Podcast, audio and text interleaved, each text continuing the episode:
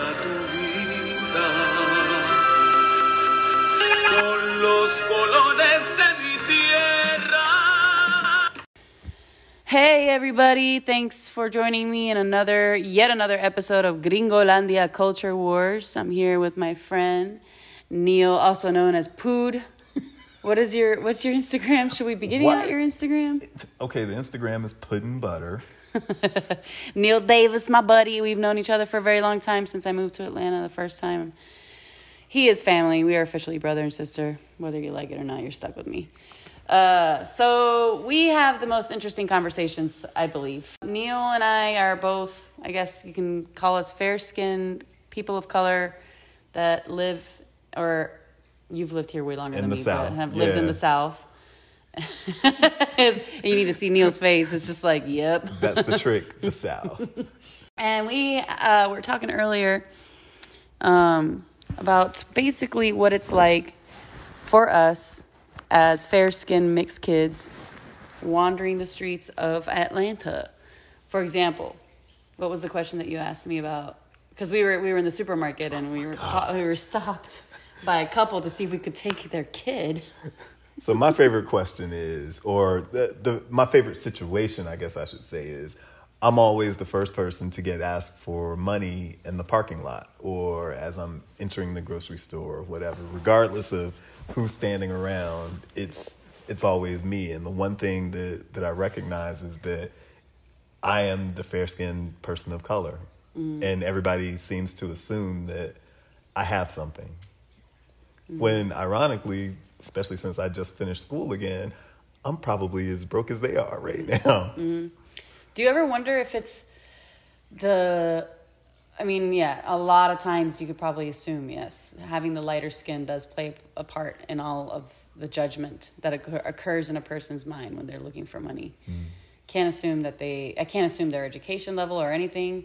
More times than not, it would not surprise me though if they were lower, like level, lower end education, like maybe they didn't get out of high school or whatever. Right. Um, but is it also because of maybe the way we carry ourselves? Do we just seem like approachable, nice people? I would like to think that, but if nobody's ever seen me before, I mean, they can't even tell if I've even brushed my teeth that day, you know? True. Not to be funny, but I mean, it's given we're not unkempt or I'm generally not unkempt, but still it's I don't I don't get it. I don't know what what it is about it. You know, I don't know if it's just that, you know, you're not a white person, but you're the closest thing to it, so maybe you'll have something. Mm-hmm. Maybe they assume that that that's afforded me some privilege that gives me rights to to resources that that other people may not have that they've been mm-hmm. around, but I I just don't get it. I I've never understood why I've always been the first person. Yeah. Always. I, I got, I get all the time in PR. I mean, I get approached. And um, now my MO is like, I know the bums by now. So Yeah. I'm just like, no, I asked you for some money and you said you didn't have any bullshit just to fuck with them. And it's great because they laugh. It's like, there you go, boom. You know, it's funny. I, I think I went through a period where I would try to beat people to the punch and I'd be like, hey, can I borrow a dollar? and I kind of struggled with that because I guess I wondered if I was being offensive at that point. Mm-hmm. And, and I, I think it did make me think about it because I was saying, you know, maybe they're not necess- they're not necessarily meaning to be offensive. They need something, but why am I the first you know, I'm I'm still working through why am I the first person that that is eligible to give you something? Like I've seen you beeline through an entire parking lot. Full of people. Yes, full of people, and I'm the one though. Mm-hmm. What what about me says that I'm easy? Yeah. What about me says that that I I, mean, you do have see- what you- it is that you need? You do seem approachable. I, I would say you are an approachable guy. So I still try to be approachable, even though I'm still struggling with with that feeling inside. Like I mm-hmm. still never, I will still never make somebody feel bad about asking me for something. That uh, they otherwise they wouldn't they wouldn't ask for something if they didn't need something. But at the same time, even within my struggle of trying to figure out why am I the only person eligible or why am I the first person eligible to give you something, like it's it's still my job to treat you like a person. Like I even today, you know, I didn't just slam the door and hop in the car real fast and drive off. You we know, got to get away from these people. yeah, right in their face. And and you know even then, That's intense, man. They were asking us to take their kid. Yeah. Well, and there were two though. There were two kids, and and even when you know that one was was considerably different from getting the person that that has this just random piece of paper that says, "Hey, I just got out of jail, and mm-hmm. this is to prove it." You know, when that doesn't really prove anything, but these people literally just tried to give us a kid, and uh, that was why I think in this instance, me taking the time to talk to him, you know, the fact that you've given me that you're a student and whatnot, like we just happen to go to the same school, and I just happen to finish. I am as broke as you are right now. I have debt, you know, and it the conversation just kind of I, I guess it deadened itself at that point. But even then, you know, still, I don't, I don't, I still don't even know how much that changed his perception of me or even of us. Because again, I recognize that there were lots of people in the parking lot of color, but we were the fair people out there. Yeah. Literally. I guess, yeah, now that I think about it, we were the only fair skinned people. Literally. Hmm. I mean, and that's, and it's, it's, I was like, I don't live here. which is the truth Puerto though. Rican. I don't live here. I love fucking with people in Atlanta. It- but it's the truth though. You know your way around, but you don't live here. And I think what's tough is, you know, it's uh, again, I still can't figure out why am I the one? Do I? I'm assuming I look easy. It, it just be- has to It's be got to be a easy. combination of like you're approachable, and then on top of that, the tradition of fair skin means money. Yeah. No, Which I, I, talk about that in my last episode, by the way, with Fede, because Fede is Argentine. Like his story is interesting because he jumped Argentina to Puerto Rico to New York, Oh, wow. and he he was saying how it's like very frustrating because people want to assume and you know people will make decisions sometimes based on that assumption and that's where it fucks you over and it's like no no no really i need money like don't think i'm rich just because i look this way Exactly. Like, and I- and that's yeah. the spot that I find myself in because I mean again, like I just dropped everything and went back to school and have literally started over from scratch, you know. And I am in no position better than I, I can't say that I'm not in a better position, but I'm not far off, you know. Mm-hmm. I mean, it's it's not I'm a half a paycheck away. Like there is no paycheck right now. So technically you and I are about at the same spot, you know. It's it's you just and i yes yeah.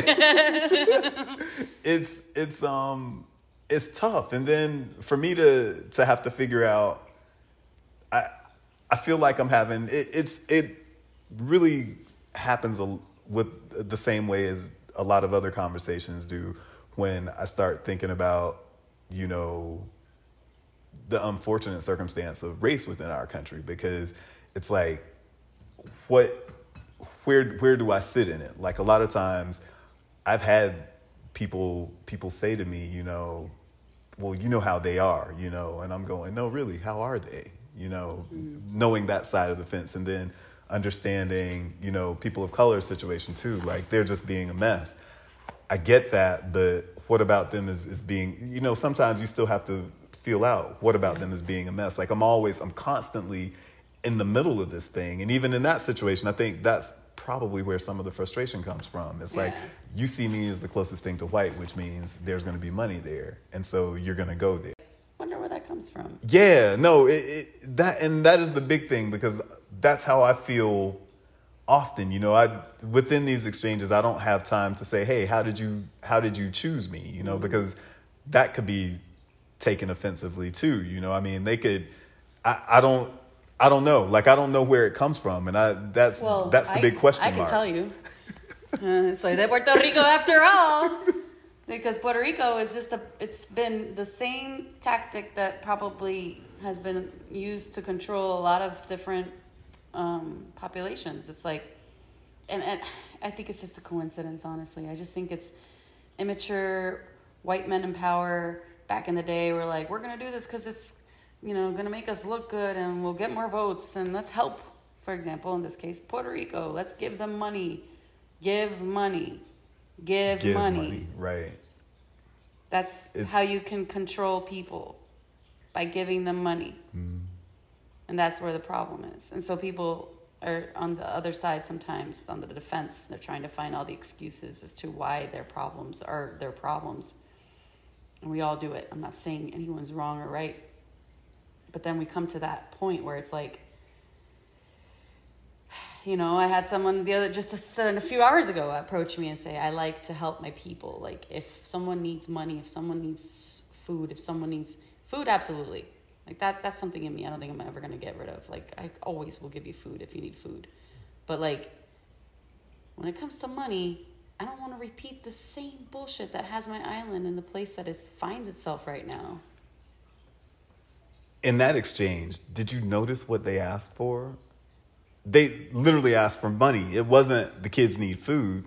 They were like, "Can you give me oh, some Oh, money, they were or can you give me a gift card?" Oh, I didn't hear that. I was too far away. I was you were right next to them. Yeah, I no, was like asked- walking towards them and I, I caught can you give a home to this child in a way like No, so that came right after the gift card situation because he was like, "Can you give me a gift card?" And I told him, "I'm not in a position to do any of that. Can you just mm. take the kid?" That again, what about me says I can take a kid? You know, so I didn't even have my kid with me. I, well, and think about that. If I didn't have anything to give you, how are you gonna force your kid? He was kind of miffed when he said it too, wasn't Uh, he? yeah, he goes he got pissed. I saw it. Um, I felt it. I'm like, don't make me tackle you because I don't have anything. You know how is how does that work out? I will break your arms in front of this child. That's terrible. God, I almost feel like you should turn it off now. I have a whole nother set of emotions that I'm like, it's okay is though. I think it's real. Like that's the thing. Like if anybody were to ever say anything, it's like, why don't you fucking get on a podcast and talk about this hard shit that we obviously have been putting off for way too long? Yeah, suffering is real. There, it Suffering is real. we all want to help each other, but sometimes that helping gets out of hand, like in Puerto Rico's case. And now we're fucked. We're fucked because we don't know how to un- decolonize our fucking brain. We're so used to depending Yeah, so to on the parents, waiting on yeah. on the U.S. and we expect them to solve our problems. And now we're finally trying to figure out how to do it on our own, and it's beautiful. But fuck, man. Well, you know been a- what? A trip. I don't know if it's okay. So this goes back to the part that we were talking about a little bit earlier, where I kind of drew a parallel to like the Jim Crow South versus how. Oh, dude, that was amazing when you said that. how the U.S. I'm glad you remembered, handles 'cause I didn't like write it down. import exports with Puerto Rico. You know, considering that's a major point. You know, everybody sees all the shipping containers coming through and whatnot, all the ships, and it's it's not about waiting on them to give you something. It's it, it really boils down to you being compensated properly for your part in the transaction or what you actually do you know just like in the south. You know unfortunately there were a lot of people you know when, when you look at it whites were making money off of the cotton and they were not sharing it. You mm-hmm. know there it, it's you know we look at the the wage rates right now in the country. You know there are a lot of people that produce a lot of work and don't get paid for the work mm-hmm. or not not near as much as they probably should. You know i don't think you know in georgia what is it? I think minimum wage is around like proper minimum wage is like 525 giving national is seven what isn't it isn't it is it 725 or 825 So seven something. something like that yeah but technically for the state of georgia to have it lower than that is a shame you know? And it, we look back at you know puerto rico's production within this shipping business. You guys should have been paid more than what you've been getting and then they still try to take from you guys when you do get something you know? That's not It's it's the the whole Neill's talking about the Jones Act, and it's basically Yeah. if we want to ship anything out of Puerto Rico or into Puerto Rico, it has to be on a U.S. ship, yeah. and it has to go through a U.S. mainland port first. If I'm remembering this correctly, i believe so i believe so a lot of these topics I talked about so much and saturated, and then I was like, enough. and now I'm like, okay, I gotta go back. it's heavy It's so much, man. it's heavy When i I, mean it's- I started reading on my history, on Puerto Rico's real history, and I remember calling my mom and talking to her, and she was just like, "What's going on? Like, what's the matter?" I was like, "Dude, I can't. It's just too much information. I can't do it anymore. Like I need a break. No, and and think about it though. So much fucked up and information of how much we've been fucked over. But sorry. Yeah, no, exactly. And if you think about, you know, the the same with, you know, Southern blacks, you know, it's like you had all you had this tremendous role in the production of cotton for all of these years. You were never compensated for it. You couldn't even take any, you know, for all the land that you worked on, you weren't even allowed to get a portion of that land to live on, And, you and know. go back even further. You were ripped out of your beautiful home to come to a place you do not recognize. yeah. Or even I remember in- having this conversation with a cousin a long time ago when I was little and trying to imagine what that must feel like and trying to relate it to my own experience, like having to move around. Hmm.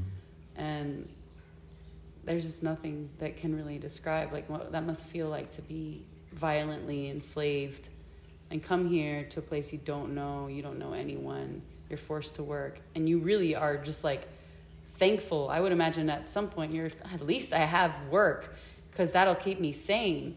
But then that's the beginning of a terrible habit, yeah. a terrible, terrible way to live your life. It's it's Slave abusive culture. though. Yeah, I mean culture. the the entire context of it is abusive though. Mm-hmm. And that abuse turns into Yeah, your colonized mind.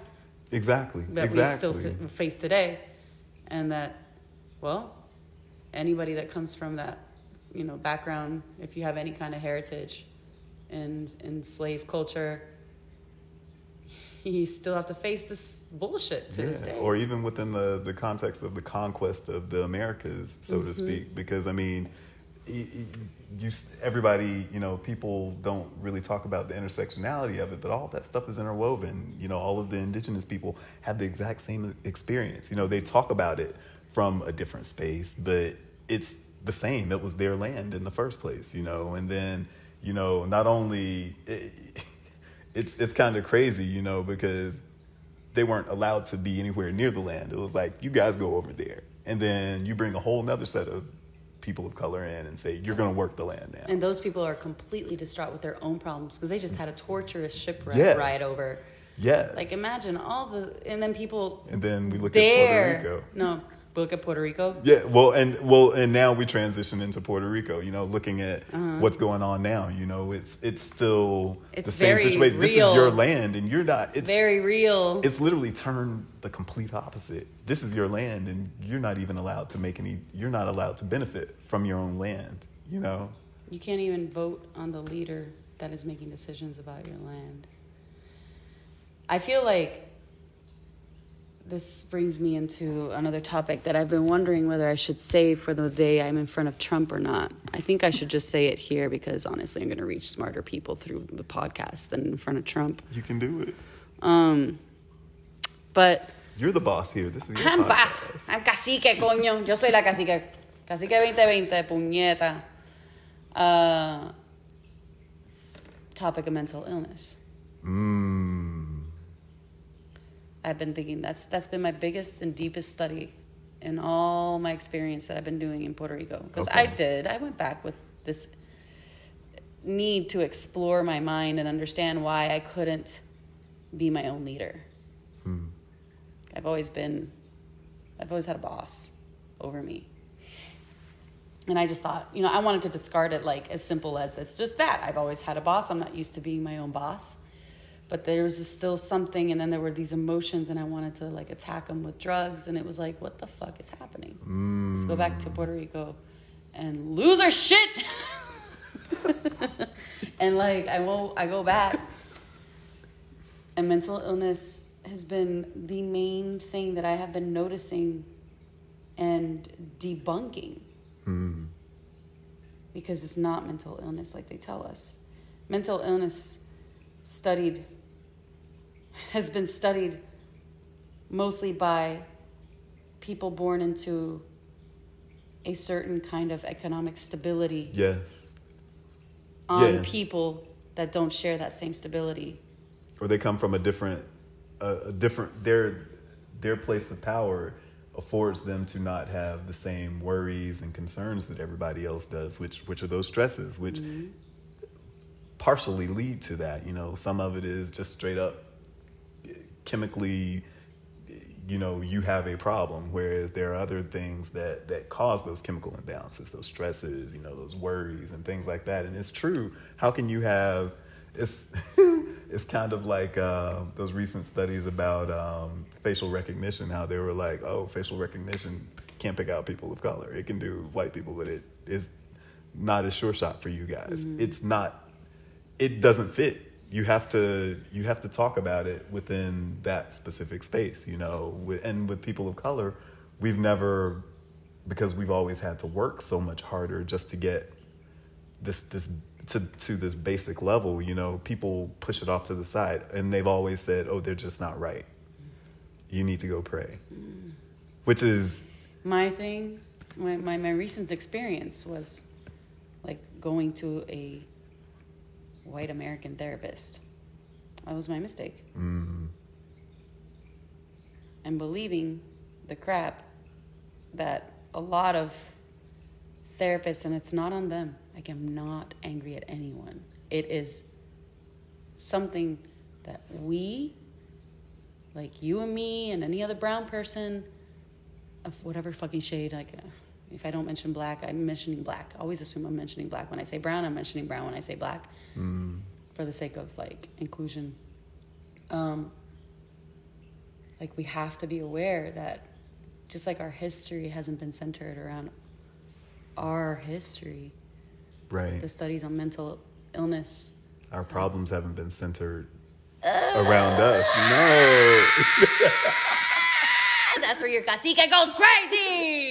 The cacique That's should. your cacique wants to rip.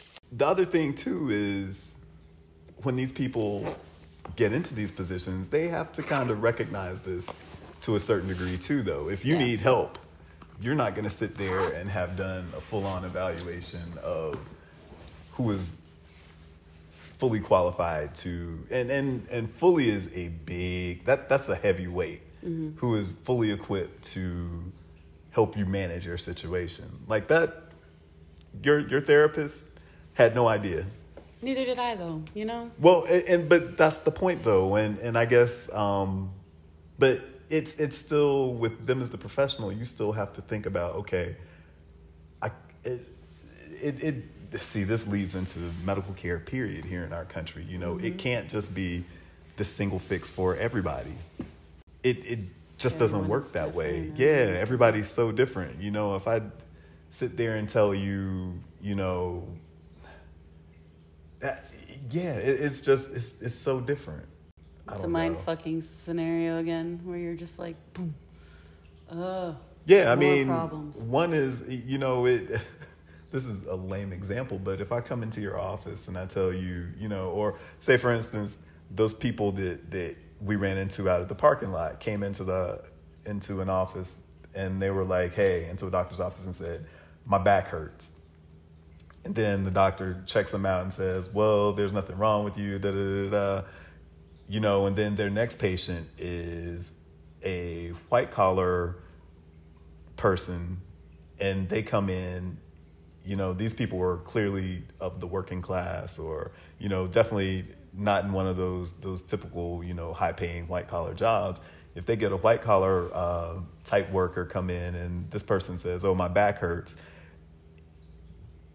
starting out, you know, you have two potentially uh, or two almost completely different scenarios. You know, if this person over here is more working class, their back could be hurting because they've been lifting heavy things or, you know, maybe there are things in, in their diet that are causing other things to hurt and it ends up making the back hurt versus this person that has the the more white collar uh, positioning you know they go into work and they sit down all day. How are you sitting? You know just i mean that's basic. And if you don't take the time again this is all about taking the time to know who your person is. You know your patient you know your situation you're having whatever whatever mental health situations that, that you want to deal with but they're not looking at them that way they just say okay here's another person mm-hmm. what's wrong with you mm-hmm.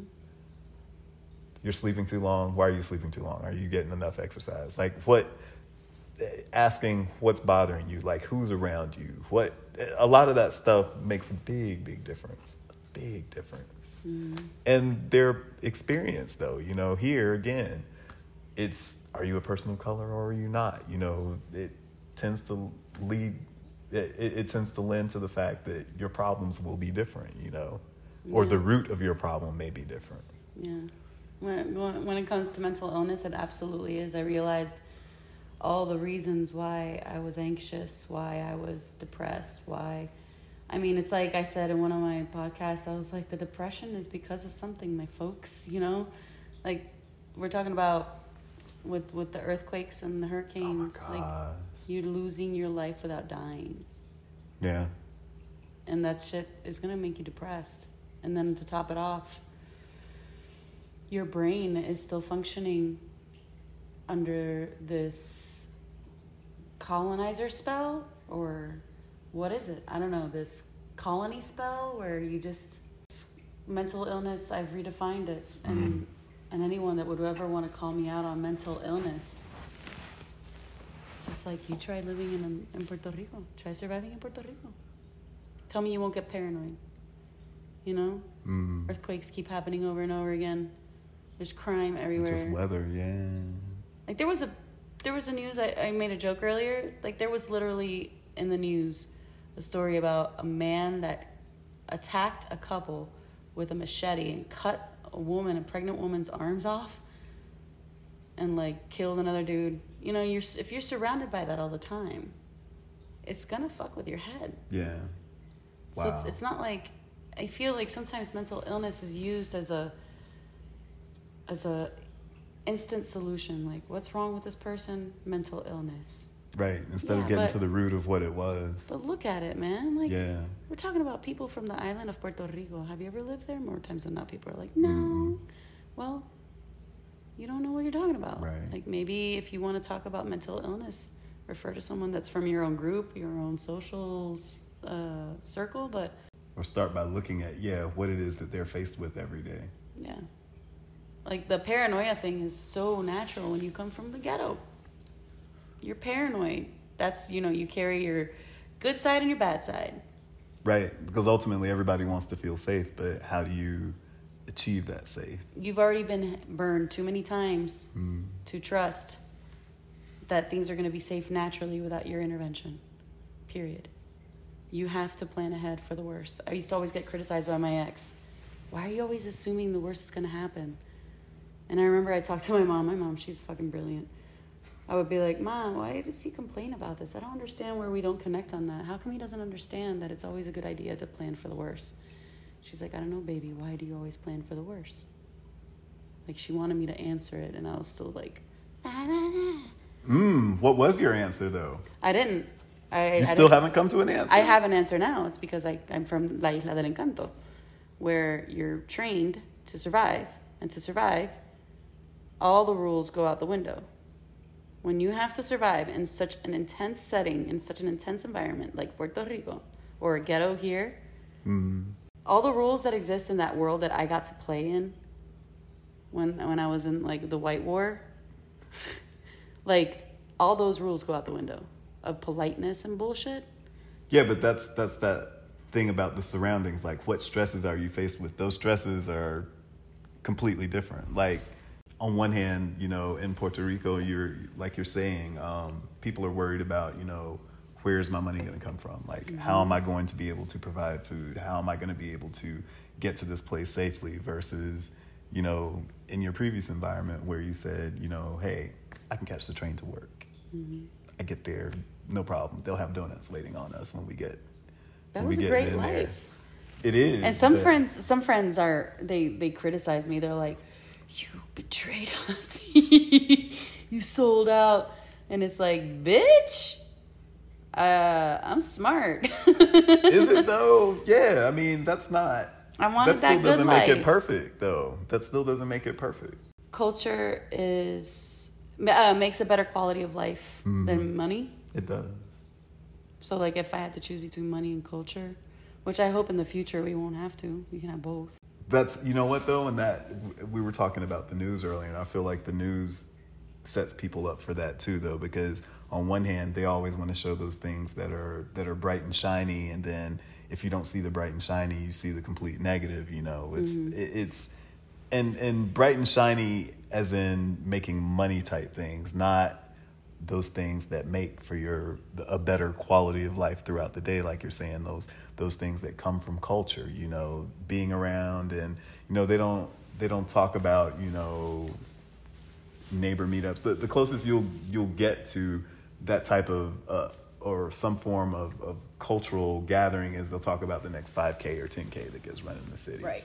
and even then it's still It feels very solo. synthetic. no it is it is Yeah. it's what but what was the main goal To run. they got yeah, they made 20 25 dollars off of you entering for it. Hmm. I can go run a 5 or 10k by myself, you know, or I can round up a couple of friends and do that. But I, I do miss those parties. Like I was thinking, reminiscing the other day of like Hugo, Hurricane Hugo. Yeah. I was talking to a friend about it, and like during the storm, the eye, everybody came out with their coolers and like started barbecuing. We're like, oh well, fuck this.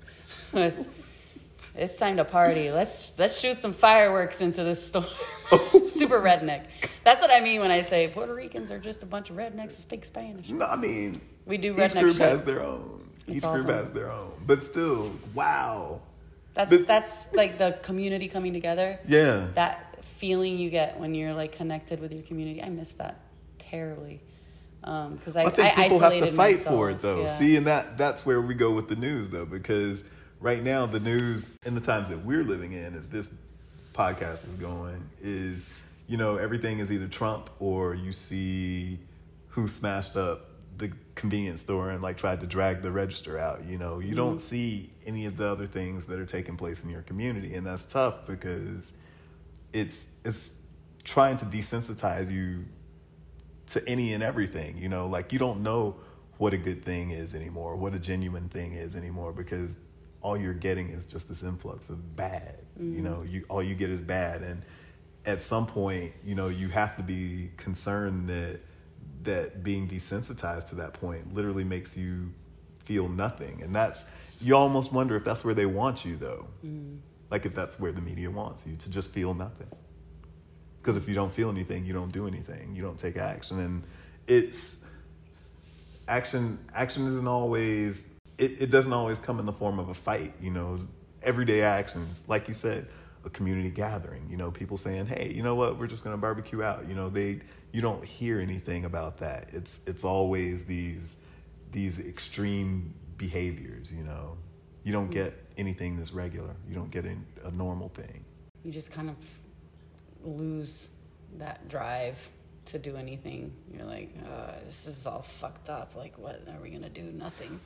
so There's no solution. this is kind of turning this towards Puerto Rico now. You were just saying you always plan for the worst. Like, what do you hear of anything that that makes you think away from that? I guess that talking, uh, you know, talking about how we see the bad, the bad. You know, you plan for the worst. Like, what is it that that you look forward to, or how do you kind of turn that? Um, definitely connecting with friends, going out, re making new friends uh, on the island, and I think that helps me more than anything. When I go out, uh, going to the beach, man, going in the water cures me.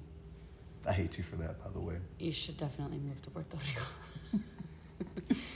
um, and if if I don't have that uh, accessible at the time, I have to like just turn off my Facebook and my Instagram and my CNN notifications and my Metro no- notifications, all the news notifications I have set up.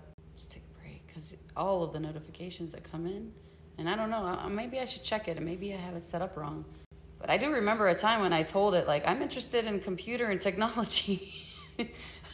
I don't get those. They don't prescribe to any of that. I, it's almost as if they do the uh, just complete opposite of that too. They're like, oh, they want to see this? No, we're going to show them all this other Show stuff. them this dead dog. Yeah. Oh man. Jesus. Show them just everything that's, That's bad. I don't. Yeah. That and that's that's the tough space. But I mean, that's more of where people kind of have to move into as well. Because I mean, like for me, riding my bike is the best. I Mm-hmm. can't wait until I can actually pack my bike up and come and ride down in Puerto Rico. Yeah. You know, like that's I want to be able to take my bike and just go anywhere. I know that that'll be my happy space. That's where I'm not getting that neg- that Mm-hmm. negativity. You know it, and I You get to shut off. You get to shut off. I don't know that I shut off. I feel like I think more. It you start you see things differently. It's not like being in a car where you get you hop in, you have this mission, you have to watch out for everybody else and you know, it's it's the singular focus. I when I'm on the bike, I can just do whatever, you know. Mm-hmm.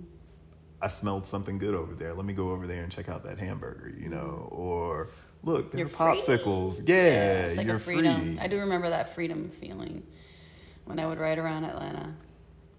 That was that was pretty cool. yeah. When you go really fast down Edgewood. All of it.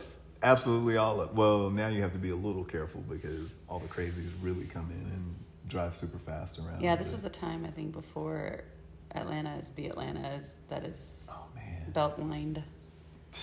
This is pre belt crazy. This is when Edgewood like no one should be on Edgewood. That back in those days. And why was it that nobody should be on Edgewood? Because like that's what everybody would tell me, and I would always be like, "It's fine." I'm It fine." was. and they It's were the like, best. "What? At what time?" Because I would go like midnight. Sometimes I get out at two in the morning, yeah. three in the morning, and be riding my bike. I never understood why people were so afraid, and I, I I would get paranoid. They would tell me that, and I'd be like, "Oh shit! I gotta carry my knife and my brass knuckles." You weren't going to make them any money. They weren't going to be open. they need you to be scared of it. It's so fucked up. And it happens in PR. Imagine that on an entire island. I'm like, they're like, tú eres brava, tú eres brava. I go around, I do whatever the fuck I want. I'm like, I trust my people. Like, I shouldn't probably as much as I do, but I protect myself in certain cases if I get a bad feeling. But, like, I don't know. I'm sure I've been fucked over and fucked with, but not like by because I've been jogging on the street. Right. You know? Right. it's not that crimey or rapey out there, you know. I mean, I, I can't say that. I guess I don't know. That's where you start mean, to question, like, what's so? What can we trust in the news? Is it us? Is it us? Like the news is fine, and we just read into it and assume. We No, but see, technically, news is like a one off. It's supposed to be a one off. I mean, think about it. We don't have as many, every time you start hearing about like airplane accidents or helicopter ac- accidents, like how often do they actually happen compared to how many flights are going up that's true. versus the car accidents? You know, I've looked at plenty of people's cars when I walk around here, and I'm like, oh, you've had a couple. Mm-hmm. It's, but they don't, and they don't talk about all of those. You know, you'll only see the real, real big, just gruesome car accident or the one that shuts down 85. Or 185. Like, Did you see the one that? Yeah. Well, did you see the one we just had one a couple of days ago? What it shut down both sides of 85. Yeah, but that's the only thing we know about. You know, again, it's and it's a one-off. It gets prime time, but it's the one-off. Mm-hmm. They, I mean, they want you in this this like state of tension.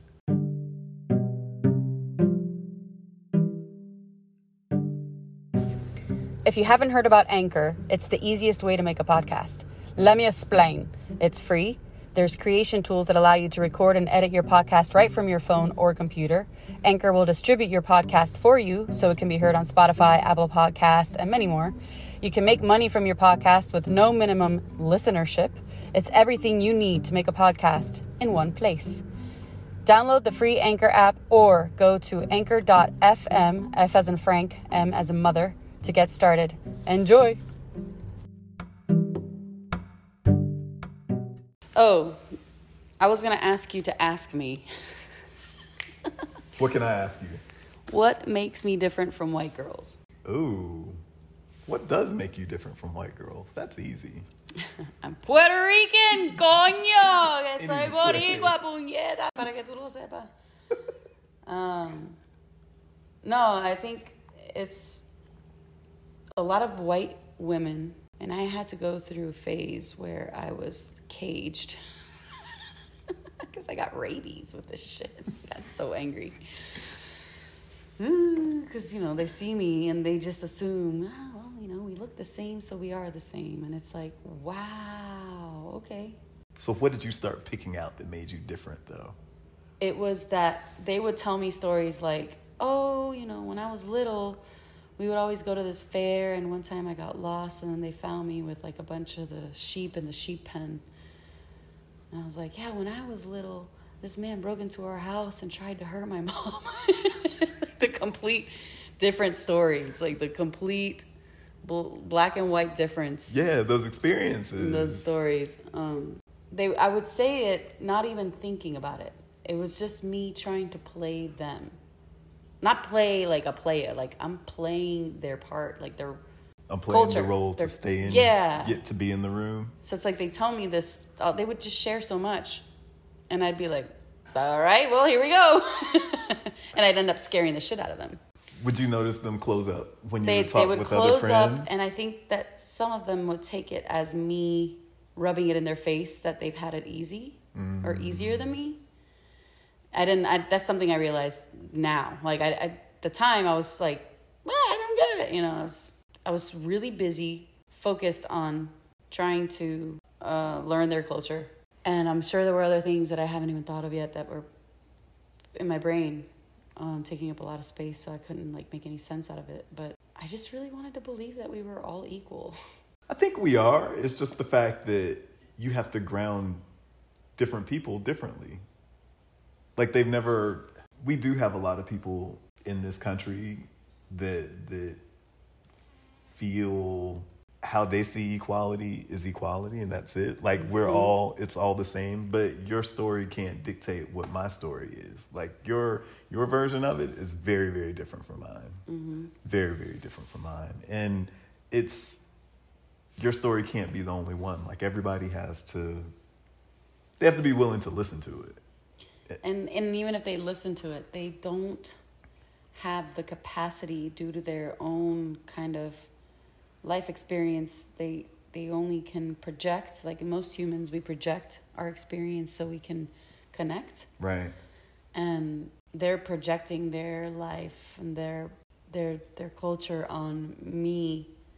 And then in, and, and especially because I look like them to them is You think there's something unnerving about is that? so it is it is what mm, it's like that one th- little thing i thought of when i was like breaking down after maria and like what happened at my work and my marriage and all that stuff. It was like that one thought that just threw me over the edge.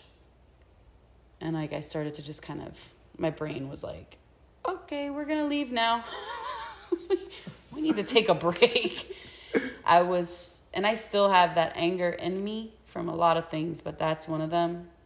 The nerve of their ignorance when they have access to so many resources.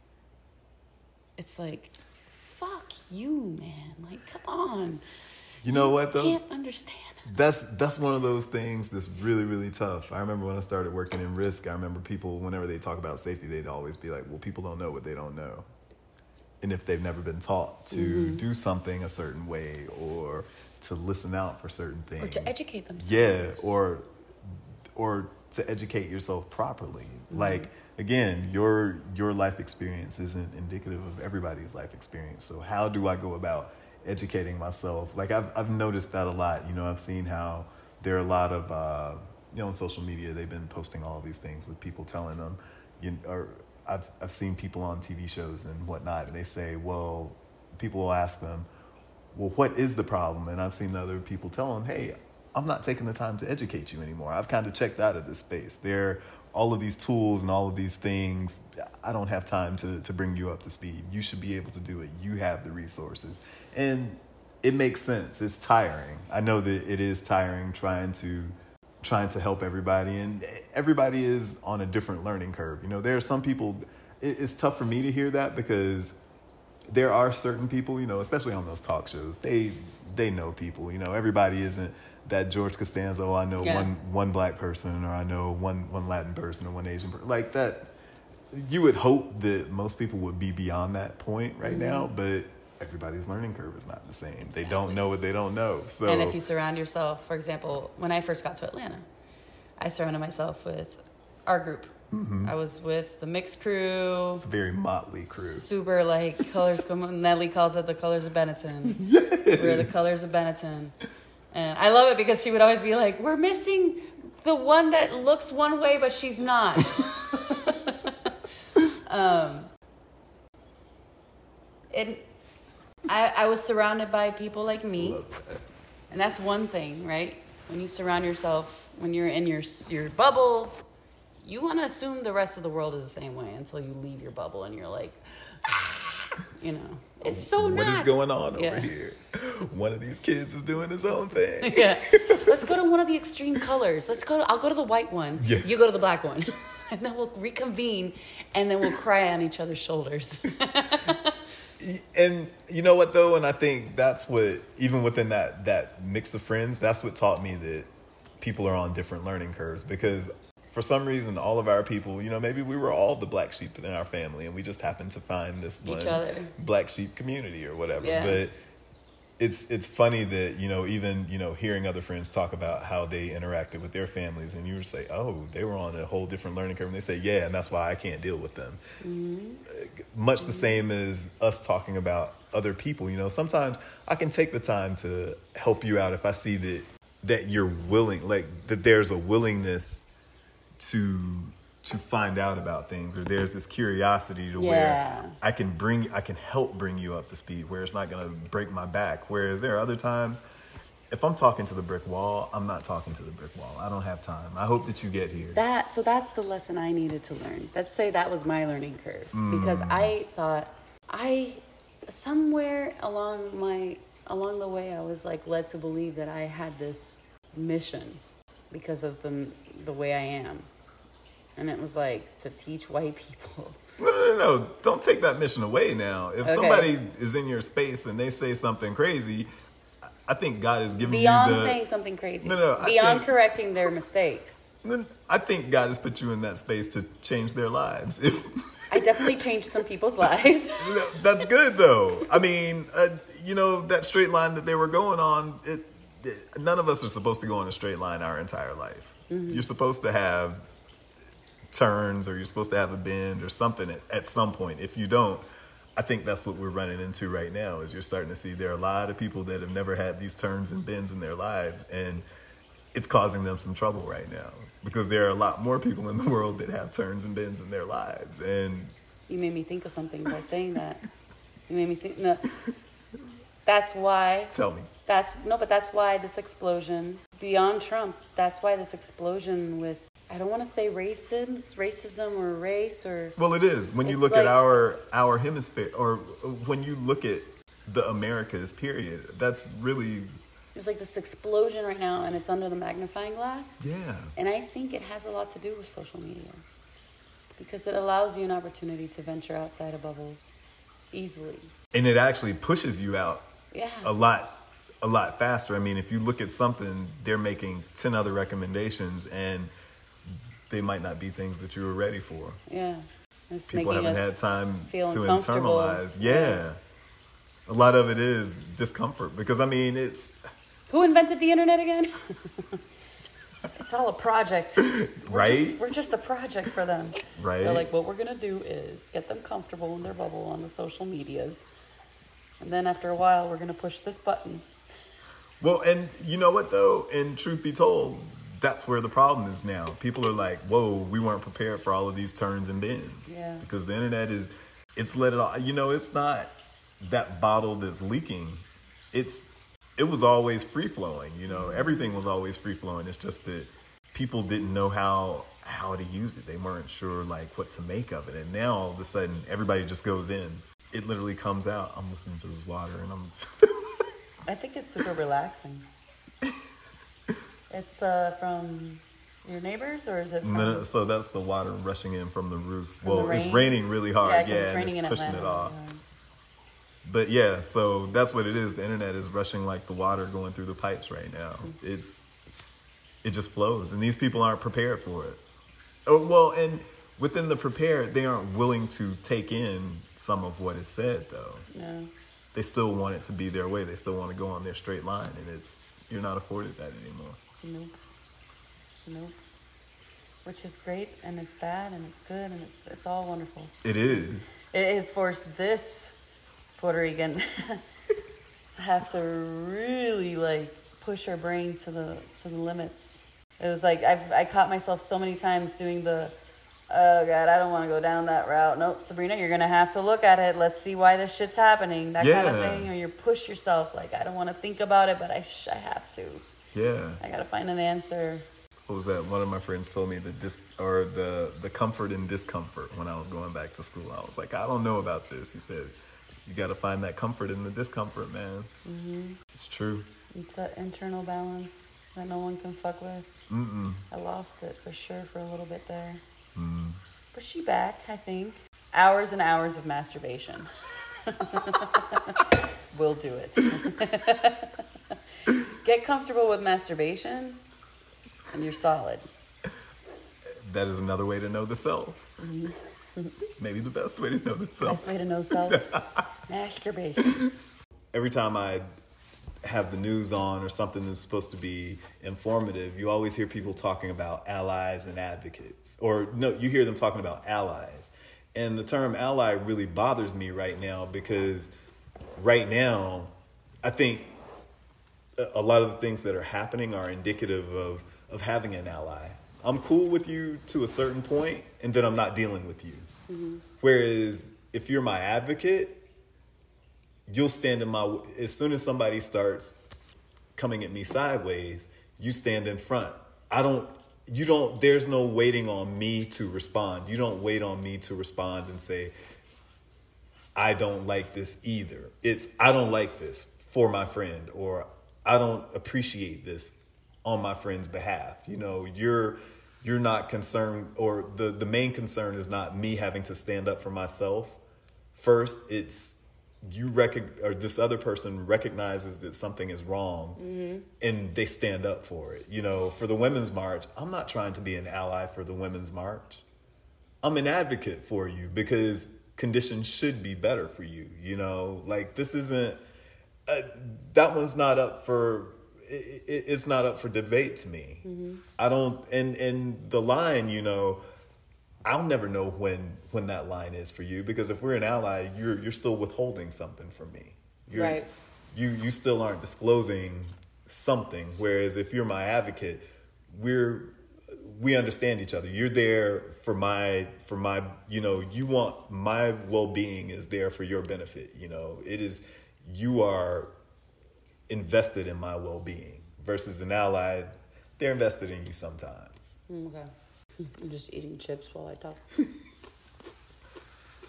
to be either an ally or an advocate, I'm pretty sure that people, no matter who they are, they need to heal from their own shit first. What do you think about that? So, to me, Like they won't even realize it. I don't think they'll understand any of it until they've healed. so some of it, some of it isn't about healing though. If you see somebody speaking poorly to a kid, are you going to be that kid's ally or do you want to be that kid's advocate? If you go out and and I've seen this, I've seen this. Um, I remember when Bear uh, was younger and we used to go to the playground. There would be some parents, and if their kids did something, they'd be like, "Get your ass over here! You need to." da-da-da-da-da." And these are kids that are good and well below below five, and I would I would step in and say, "Hey, I would hope that you would respect him or her the same way that you would respect a grown person, or you would treat them as you would want them to treat you as a grown person." But is it really your place to say anything? It is. If you're being horrible to a kid, and and again, Like as a parent? yeah, I don't know. this is. But again, if they're starting on this road this young, if you're gonna speak to them worse than you speak to a dog, and treat them, it, it, and and again, this is where I'm comfortable with drawing my line as far as being an ally or an advocate. I've watched a guy spit on a woman on the belt line one time and nobody said anything. I went and made the dude get off his bike and apologize to her. I'm her advocate. And I had friends that said, you know what? Her husband was there. He should have done it. I don't need him. I don't need him.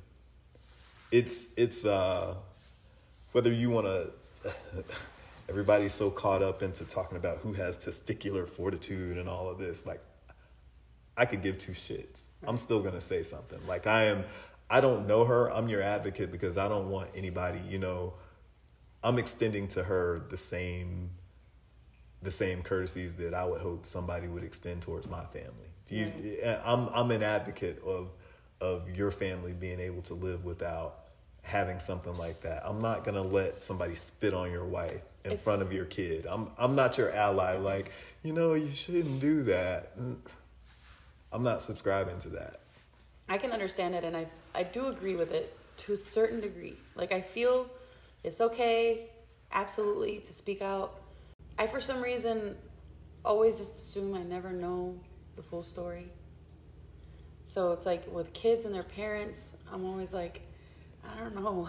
No, no, no. I don't know We're all on a playground though. Like they're they're and and I'm not saying you just go full with reckless abandon into doing things like that. But what I'm saying is if we're on a playground and if, if regardless of what the kid does, you're not gonna sit there and be like, motherfucker, get your ass over here. That, that's heavy okay. that's heavy. And I think I can speak to you as a fellow adult and let you know that, hey, I want to be this kid's advocate and say, I would hope that you would speak better to them. I would hope that you're not going to kill Yeah, their. that's that's safe. I would I would hope that you don't plan on killing any sense of self that they may have. If I mean, if it comes down to, do I have your back? Absolutely, one hundred percent all the time, because you're my friend.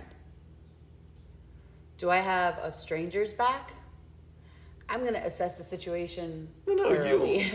you'll, you'll I don't want to risk it. my life either right. to be an advocate. No, no, and and I'm not. I'm not. You know, everybody's not not built for it that way. You know, I mean, that's again, their life situations have have called for certain things out of them. Yeah. You know, I the person that I am. I should hope that you would know that I'd say something before you would if somebody is is saying something to you sideways. You know, it's I, I actually so there's been times because I didn't understand my my enigma, whatever. Um, till now, truth is out there. Um, and there were times when people would be my advocate. You actually were, I think, at one point where I, I have I've had girlfriends that step in and say like, my buddy Oscar, for example. There were like a couple times when we would go to a bar out in in Mableton, a black bar, and go line, line dancing, super cool, have a great time. Line, line dancing in a black bar is that's that's the shit I love. Like as a, that's very Puerto Rican too. Like Puerto Ricans love that kind of weird shit that happens when your cultures start mixing. yeah. Um, but I remember a couple times guys would would kind of question me about my my background. They'd say some comment, make a comment, insult me, thinking I was a white woman. And know, Oscar would be like, "Yo, she's Puerto Rican," and I would just be caught in it all the time. I just never gave it time. I not, I always just said, "This person's an idiot. I'm not gonna think about it." And now I've given myself time to think about why it hurts, why it makes me feel uncomfortable, why it makes me feel like I want to rip someone's face off and like take their dick off and swap them. like it's made me understand a lot. Taking Well, the time I needed to take to get why why I have these emotions, why I'm so funny. You know, like Well, and a lot of that comes from sometimes, or from a lot of times, maybe not having had an advocate. You know, there are times where people, you know, uh, just a real blanket uh, example would be, you know, how how some of these parents have been approaching kids when they're at games and stuff like, "You're too old." You don't know what this person's genes have dictated. They may have hit, your child might be too short. They may say that your child shouldn't be out here. They're not old enough. Just like you said that theirs is too old. It's there are things. eh, Again, there should be an advocate in that situation that doesn't allow that person to speak to them this way. You know, right now, eh, there are a lot of people that are totally fine with what Trump says. That's fine you know but there aren't too many neighborhoods where you can walk in and just start talking crazy to people and there's not going to be a, a warm part there there won't be a warm uh, parting gift waiting for you you know like that the stuff is crazy and it's you know, we aren't allowed to just go around speaking in that way to one another, you know, or we shouldn't be okay with it either. I think that's that's more of where my ally and advocate situation comes in place. You know, it's not it's it, I'm not, you know, I'm not going to draw lines. If you mean something to me, I am not your ally. I'm an advocate. I'm not going to sit there and say, "Hey, did that hurt? Do you want me to say something or do you want me to have your back?" I don't need your prompting if I'm your advocate. You just straight up go in, go for the kill. If necessary. That's cool. If necessary. I think that is necessary in, in a lot of cases. I definitely I And- remember like with Oscar going back to that story, I feel I remember feeling this sensation of just love and like someone actually cares. I have value. That's have the value. thing. That's the thing. I have value, and that's where again, like I said, you have Colonized if you have value that. to me. Yeah, they want you to have a division. Like it's okay to have an ally. I'll be okay with you sometimes. Like right now, there's no reason, you know, and and I'll go into this one really really hard. There's no reason that people should not be advocating for Puerto Rico more right now. It's it's insane to me. Yeah. You a, a territory, you know, you're no territory. You're that that's an ally. So Territory is an ally. You no, know, you know what I just felt right now when you said that, like a, a, apart from relief that you know you're my friend, I felt that thing you were talking about earlier that the news kind of does to you, like defeated. I was like thinking like it's so much. It's like so much that after a while you're like, it's so much. I can't. You know, can I keep going? Mm, yeah, no, and that and keep fighting? That's the point, though, and the ally is going to sit there and say, "Hey, how do you feel? Do you want to put up a fight today?" Versus an advocate that's like, "Dude, buck up. Come Yeah, on, man. Shut No, let's let's get this." You Yeah. know, and that that's really what it's about because it's, you know, and and people. I think a lot of people are afraid to to have to commit that far, though. I mean, I I, I don't um, I don't understand what what being. It's one thing to have to change because you find out somebody is a different way. Now that's different. You know, there's there's nothing wrong with being an advocate and then saying, "Oh, you weren't about what you told me you were." Yeah. Versus us knowing each other and being there when one needs the other one to be there. You know, when when it's necessary f- for me to take up arms for you because somebody is not doing right by you. Like that's that's huge. That's absolutely huge it's necessary. I mean, and that that's where we should be, especially with you know Puerto Rico is is very different from the other from the from the It's other um, territories because it's still close. It's here, you know. It's Our situation is so unique because we are a modern colony. We have been spreading throughout the US enough. We are abundant enough in population, but we still have such an intensely, deeply colonized mind that it- it's it's now in 2020 that a lot of Puerto Ricans are waking up and realizing like, wow, This I really thing believed what working. the U.S. was telling me about myself for a long time. Ouch! And I, last year, that's I had to decolonize. I'm still decolonizing my brain. Hmm. It's it's a process, man. yeah, It's fucked up. yeah, because throwing paper towels at somebody is not being an advocate. That hurt me so much. I covered it up so well with humor, but that You. hurt me so much. It was such a such a weird like awakening. Nah, it's not, it's not acceptable. That stuff is that's and that's something that advocates, you know, for all of for all of these, you know, senators and reps to have not said more about that. They're passing on their jobs. They're passing on their jobs. This The man is supposed to be your advocate. It's like if I. It's like if Ivanka Trump came out to say that some man raped her. And then I went to her and I said, You're going to be fine. Just forget about it. It was actually your fault. You let it happen. Thank you so much, Neill. Thank you for having me. Thanks for putting up with my voice. Oh, please. Thank you for having me and for inviting me to some of the most delicious chips and dip situations. This is the second chip dip situation we've had today. we are chip, We're chip grazers. Dip, chip dip enthusiasts. Uh, but yeah, thank you and thank you everybody for listening in. All right, bye bye. Signing out, Gringolandia Culture Wars. This is your cacique. Love you all.